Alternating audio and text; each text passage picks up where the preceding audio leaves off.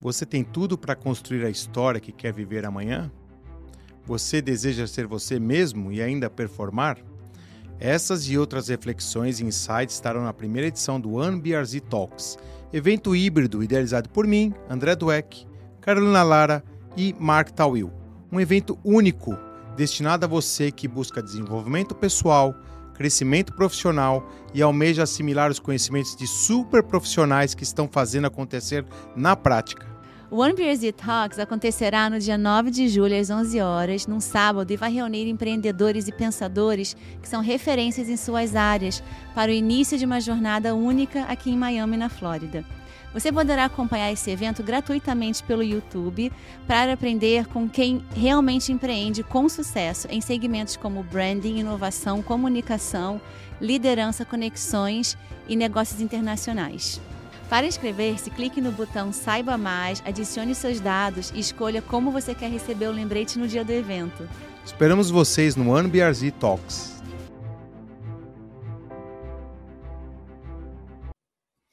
Olá a todos, é um, um grande prazer poder participar desse, desse, dessa primeira edição do, do OneBRZ Talks. Eu quero mandar aqui um, um grande abraço para o meu amigo de longa data, André Dueck Agradecer também a, a Carolina e o Marco pela iniciativa e pelo, pelo convite. É, eu, meu nome é Alberto Serrentino, sou fundador da Vareza Retail. Eu, eu, atuo ligado ao mundo do varejo há mais de 30 anos, em consultoria, em estratégia, inovação e transformação para grandes organizações de varejo brasileiras internacionais há mais de 20 anos. A Vareza tem oito anos e meio, é uma boutique de estratégia e transformação para negócios de varejo. Eu também sou é, conselheiro de várias empresas e membro de comitês de aceleração digital.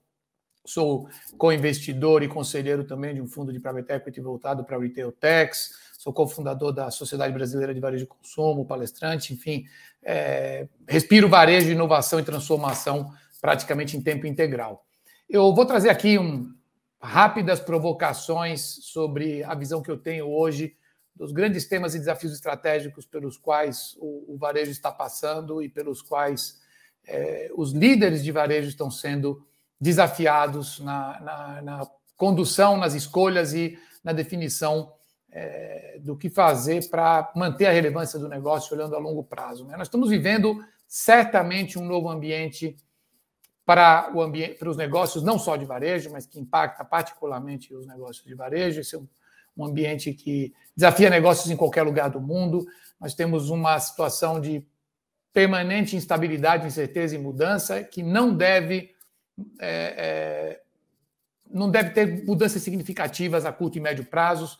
É, nós tivemos aí o ciclo da pandemia que criou enormes desafios para os negócios de varejo. Pela primeira vez na história do varejo, tivemos é, consumidores querendo comprar com lojas impedidas de vender, mudanças de rotinas, mudanças de jornadas, algumas temporárias, outras definitivas.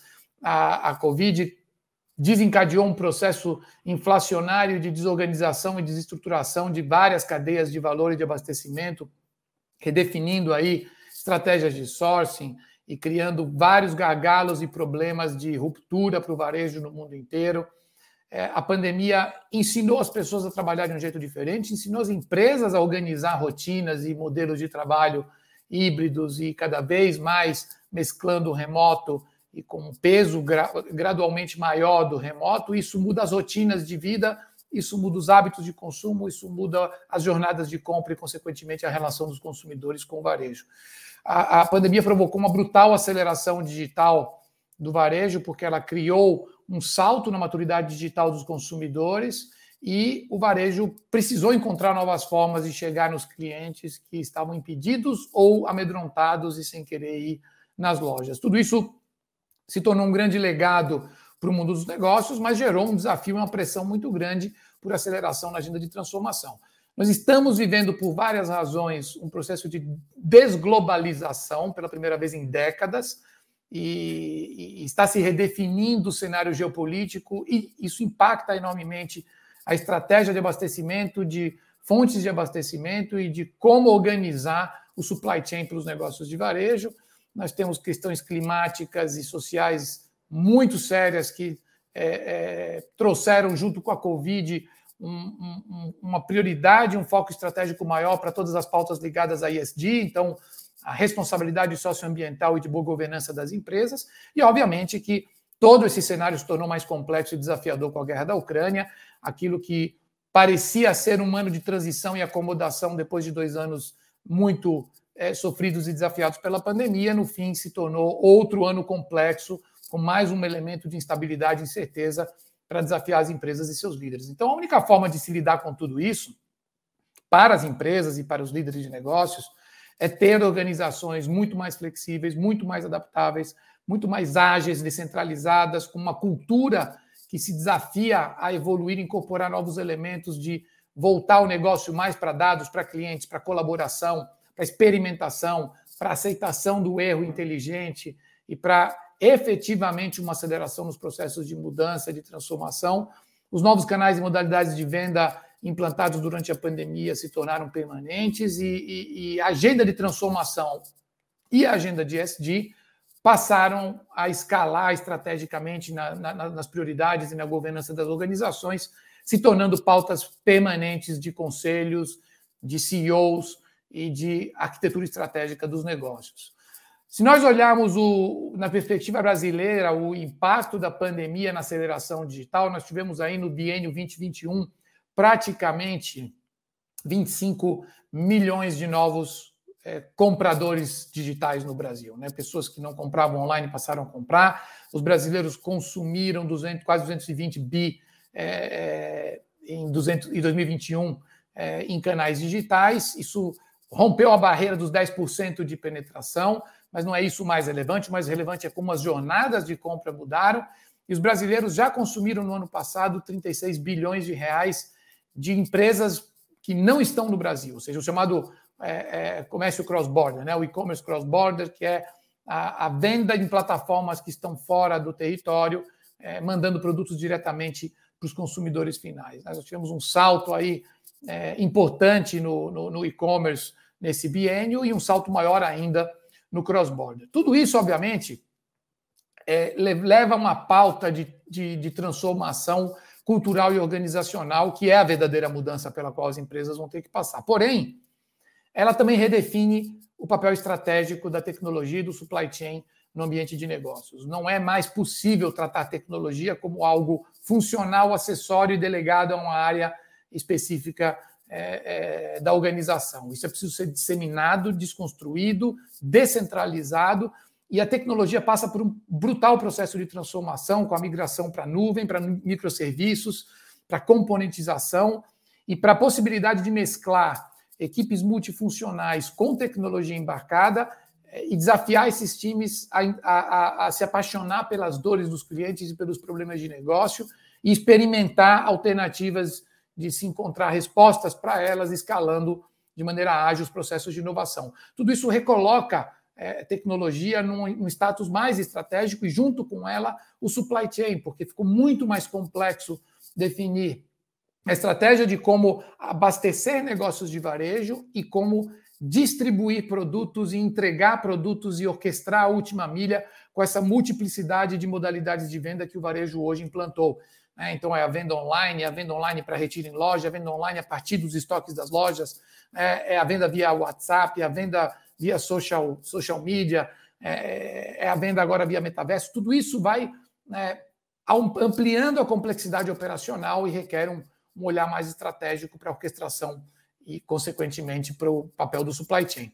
Nós estamos vivendo também um, um, uma era de mudanças estruturais importantes tanto do lado da, da tecnologia, de novas tecnologias, como do ambiente regulatório, que destrava uma série de avenidas de mudança para os negócios. Então, nós temos aí a, a pauta do 5G, que é extremamente importante, porque o 5G não é uma evolução do 4G, é uma nova era de conectividade, 100 vezes mais rápida, com 10 vezes menos latência, que vai destravar uma série de aplicações que hoje não são é, escaláveis, é, dentre elas o próprio metaverso mas também o IoT, é, né, a internet das coisas, a automação em larga escala, a robotização em larga escala e o, o, a disseminação do 5G com blockchain e com a possibilidade de, de, de escalar aplicações em cima de inteligência artificial, inteligência, realidade virtual e aumentada, vão destravar novas avenidas de oportunidade para o varejo. De outro lado, se nós olharmos o ambiente regulatório no Brasil, apesar do Brasil ser um país muito burocrático e, e, e árduo para se fazer negócios, mas vem gradualmente melhorando. Então, o, Pix foi uma revolução importante, Open Bank, Open Finance, cadastro positivo, LGPD, existem pautas aí endereçadas de, de, de possível regulamentação de criptomoedas, criptoativos e, e cross-border. A pandemia destravou uma série de travas regulatórias, como a do trabalho remoto, da telemedicina e do receituário eletrônico, que vão permitir que as farmácias se tornem hubs de saúde. Enfim, o ambiente para a inovação está mais aberto e flexível no Brasil. As tecnologias criam novas avenidas de oportunidades. As empresas precisam saber tirar proveito e endereçar tudo isso na sua arquitetura estratégica e no seu roadmap de prioridades e de iniciativas. Obviamente, o varejo passa por um, um enorme desafio no, no papel e relevância da loja física, que não só não perde é, é, relevância, mas ela ganha um status estratégico maior e a pandemia mostrou isso. Só que ela precisa ser reinterpretada.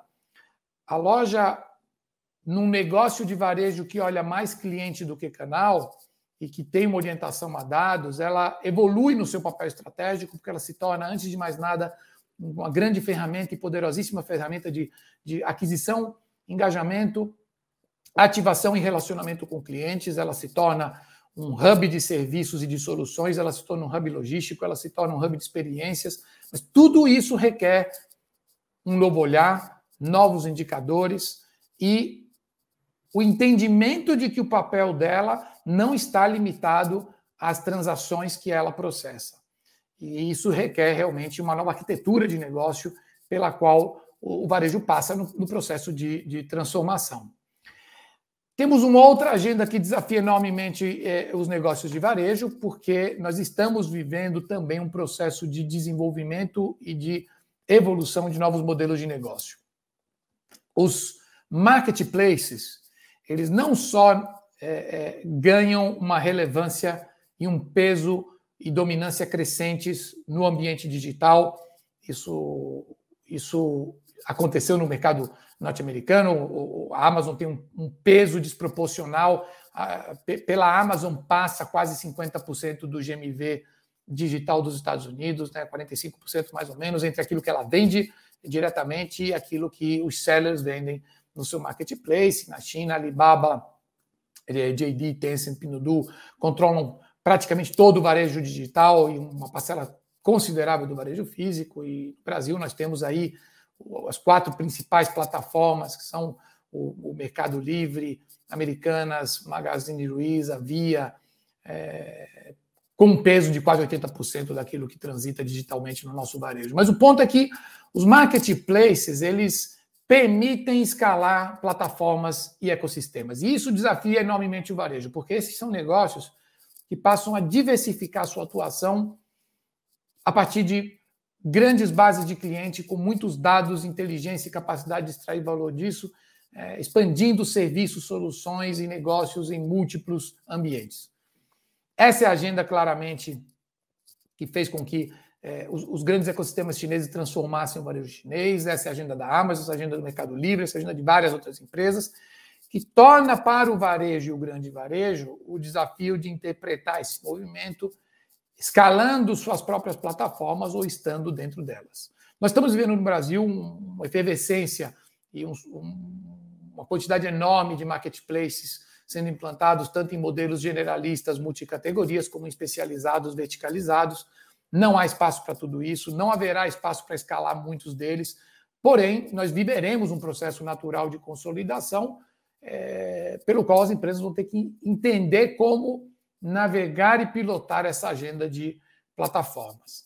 E, obviamente, por fim, e o que amarra, integra tudo isso é, é, é, é, a mãe de todas as agendas, que é a cultura, e por trás da cultura existe um desafio enorme para a liderança. Então, liderar negócios nesse ambiente de permanente incerteza, instabilidade, mudança é, intensa e, e, uma agenda de, de, de transformação é, demanda novas é, competências, habilidades e perfis de líderes para o futuro de, de, dos negócios e para a agenda futura dos negócios.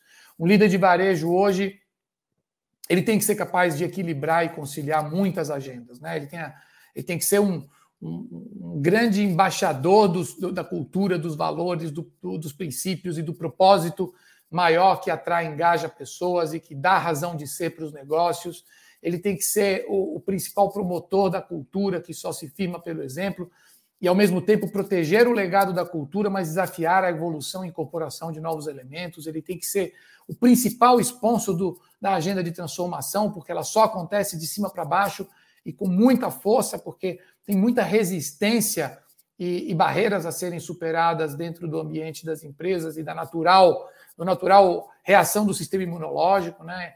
Ele tem que é, incorporar novos indicadores que gerem um novo olhar para as empresas e para efetivamente transformar os negócios menos orientados a, a, produtos e operações e muito mais a clientes e dados. Tem que ser também o principal promotor da agenda de, de responsabilidade socioambiental, governança, diversidade, equidade, inclusão. Tem que desafiar o modelo de negócio antes que um, um terceiro faça, antes que uma startup é, é, capture um valor é, na relação com o cliente que a empresa eventualmente não foi capaz de capturar. E, ao mesmo tempo, tem que manter a boa execução, a disciplina estratégica operacional, saber manter foco, saber definir escolhas e prioridades e canalizar a energia de maneira ordenada para que a empresa também não se perca numa série de, de, de iniciativas descoordenadas e, obviamente, é, continuar gerando resultados, porque são os resultados do presente que vão gerar o combustível para investir nas frentes de experimentação e inovação que vão transformar o negócio para o futuro. Então, essa não é uma agenda para super-homens, essa é uma agenda para líderes capazes de é, engajar pessoas, orquestrar talentos, combinar competências multidisciplinares, delegar e descentralizar muito mais, dando norte, direção, prioridades, escolhas e sabendo como avaliar o avanço das várias agendas é, dos negócios. E nós temos que um grande desafio, que é o desafio maior de qualquer líder de negócio de varejo hoje, que é é, é, evoluir negócios que estão muito voltados a processos e operações para negócios genuinamente obcecados por clientes e por dados de clientes. Então, isso daqui era a contribuição aí para essa agenda é, desse evento. Eu, eu, eu espero poder estar presencialmente nas próximas edições. Mais uma vez, uh, um grande abraço aí ao André e, e, e, aos promotores e muito sucesso aí para o AmBRZ Talks. Um grande abraço a todos.